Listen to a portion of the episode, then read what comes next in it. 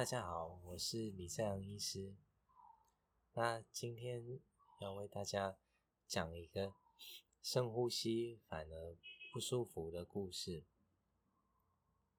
那平常在做诊疗当中，我们会用到一些啊自律神经测量的仪器，或者是啊有时候会一起练习一些。调节自律神经的呼吸法。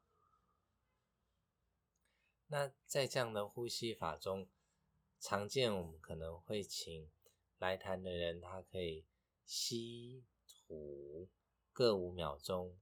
那一般来说，这个是容易协助自律神经达到平衡的一个呼吸的节奏。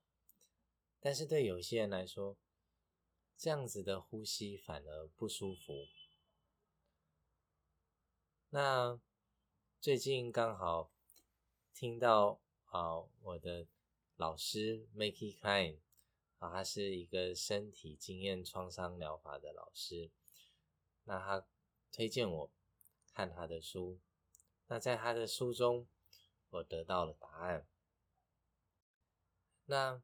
这是 Maggie，他遇到了一个小学三年级的男孩 David 的故事。那在 David 这个男孩啊开始跟 Maggie 做治疗之前，他曾经就已经有给许多的医师做过诊疗。那他有注意力不足过动症，有感觉统合失调，有运动障碍。啊，等等很多的诊断。那在学校的时候，啊，他会有一些暴怒的情况，会过动，会难专心，会难以完成一些交代的事情。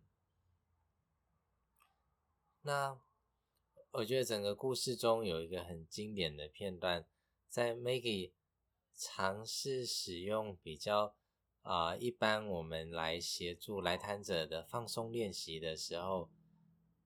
他有注意到 David 这个男孩很认真的想要照着 Maggie 的引导来做练习，但是他的人开始很不安的动了起来，好像在忍耐什么。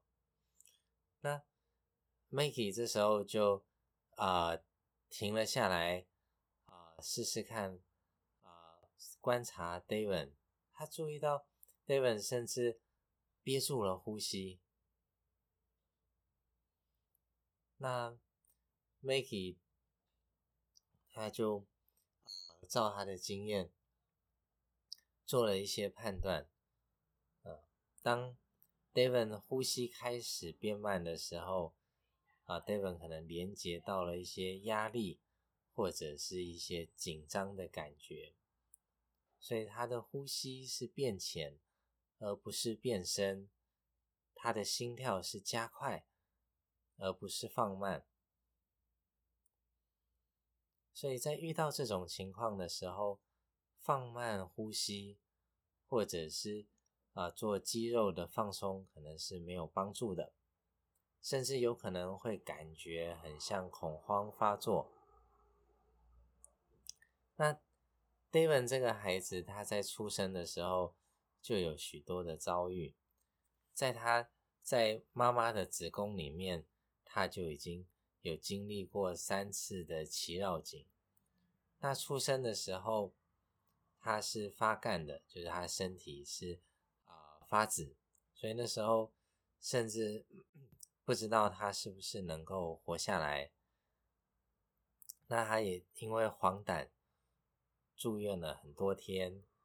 接下来也因为有溶血性的贫血啊，David 每周要抽血来做检查，所以在出生前或者出生一开始，David 就经历了很多不容易的事情啊，也让 Maggie 他做了一个假设，那这些在出生啊前后的经验。在 David 他心跳开始放慢下来的时候，会去连接到这种经验。导致他的神经感觉好像是一个接近死亡的感觉。那也在他神经系统里面建构了一个失调的模式。那那些 David 看起来是症状，例如说他扭来扭去、跑来跑去，反而可能是因为为了要不让呼吸、心跳变慢下来。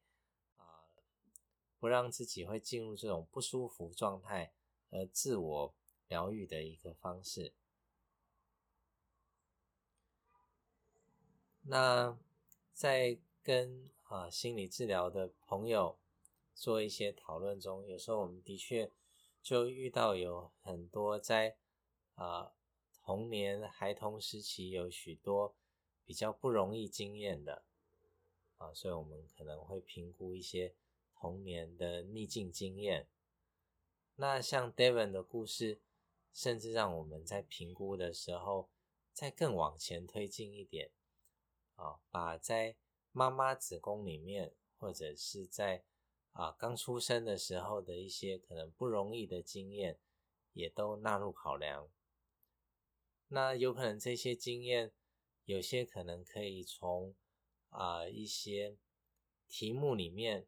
来做询问，那有一些时候，这种出生的经验啊，我们不会有太多的语言的记忆，这时候我们就可以从啊我们的一些感觉啊，我们的一些身体的感受来尝试了解我们的神经系统。那今天故事就到这边，谢谢大家，下次再见。